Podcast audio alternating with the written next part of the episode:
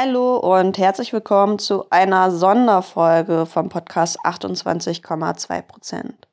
Heute ist der Freitag in der Woche vom feministischen Kampftag und ich persönlich habe auch eine feministische Kampfwoche bei mir auf Social Media gestartet.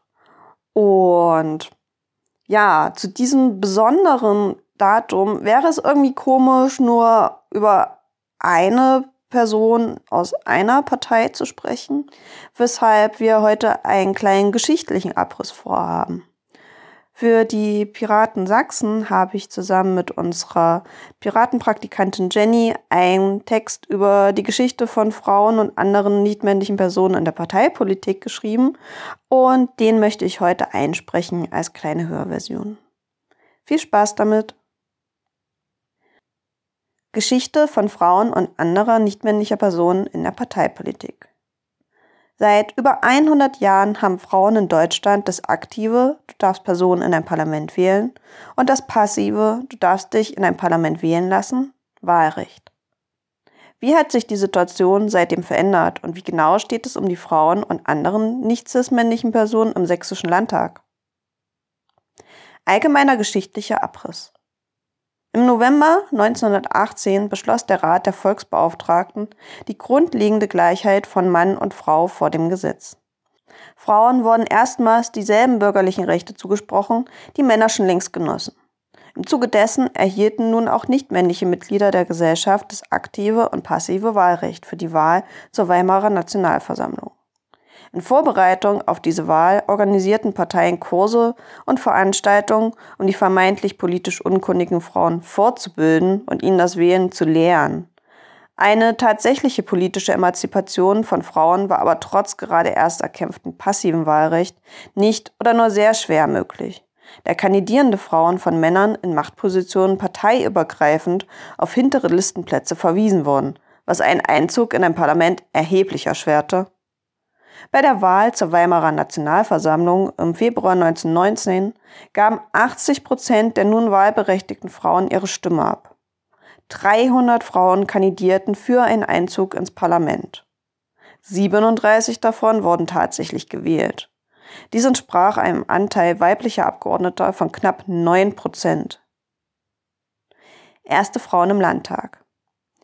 Julie Salinger, DDP, zog 1919 gemeinsam mit Helene Wagner, MSPD, und Anne Geier, USPD, in die Sächsische Volkskammer und Jahre später als erste weibliche Abgeordnete in den Sächsischen Landtag ein.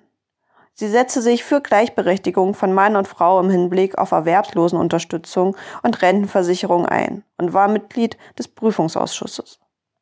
Salinger und ihre Familie wurden nach der Machtübernahme der NSDAP vertrieben und 1942 im KZ Theresienstadt ermordet.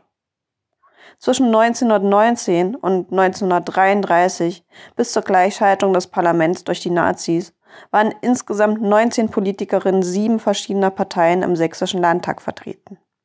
In dieser Zeit lag der Anteil weiblicher Vertreterinnen zwischen 2,1 Prozent und 7,3 Prozent, was verglichen mit anderen deutschen Parlamenten auf Bundes- und Landesebene immer vergleichsweise gering war. Situation im Landtag heute. Aktuell sind im Sächsischen Landtag 34 von insgesamt 119 Abgeordneten, also ca. 28,6 Prozent, nicht männlich. In der vorherigen Legislaturperiode waren es immerhin noch 34,1 Prozent. Den höchsten Frauenanteil im Parlament hat die Linksfraktion mit rund 64,3 Prozent. Den niedrigsten, unüberraschend, die AfD-Fraktion mit mageren 11,3 Prozent. Vergleicht man die Frauenquote im sächsischen Landtag mit denen anderer deutschen Landesparlamente, gibt Sachsen keine gute Figur ab. Nur Rheinland-Pfalz 27,7 Prozent und Bayern 26,8 wiesen im vergangenen Jahr noch schlechtere Quoten vor. Es bleibt abzuwarten, wie sich der Anteil von Frauen und anderen nichtmännlichen Abgeordneten mit der nächsten Landtagswahl im kommenden Jahr entwickeln wird und ob die Politikerinnen, die ihre Wiederkandidatur bereits ausgeschlossen haben, paritätisch nachbesetzt werden.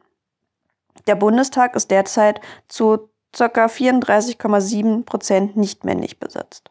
Das ist zwar eine Verbesserung zur vorherigen Legislaturperiode 30,9 Prozent. Nach der Bundestagswahl 2013 betrug der Frauenanteil allerdings bereits 36,3 Prozent. Eine stetige Verbesserung der Repräsentation von Frauen ist also auch auf Bundesebene nicht zu erkennen. Nicht-binäre, Agender und Interpersonen werden kaum oder gar nicht repräsentiert. Und auch Transmänner sind faktisch unsichtbar. Verantwortung der Parteien.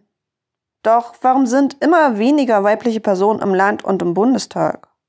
Berichte von verschiedenen nichtmännlichen Personen aus verschiedenen Parteien zeigen immer wieder, dass die Parteiarbeit zunehmend als unattraktiv wahrgenommen wird. Die oft starren Parteistrukturen schrecken ab und erinnern an Altherrenvereine. In der Berichterstattung fehlt es an Repräsentation.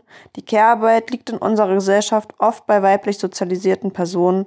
Oft fehlt es in den Parteien an Awareness-Strukturen und trans- und nicht-binäre Personen stehen bei ihren Kandidaturen vor besonders großen formellen Herausforderungen. Zum Beispiel, wenn es darum geht, dass der richtige Name nicht auf dem Wahlschein stehen darf. All das und viel mehr sind Gründe, warum sich viele nichtmännliche Personen lieber in anderen Strukturen, wie zum Beispiel NGOs, engagieren und nicht in Ellenbogenstrukturen wie Parteien. Es ist also höchste Zeit, dass wir Parteien einiges an uns ändern, um für mehr Menschen attraktiver zu werden und uns dabei vielleicht auch etwas bei außerparlamentarischen Gruppen abzuschauen. Denn das Thema Repräsentation ist in Parteien in vielerlei Hinsicht schwierig. Viele Gruppen sind innerhalb von Parteien gar nicht oder nur ungenügend vertreten.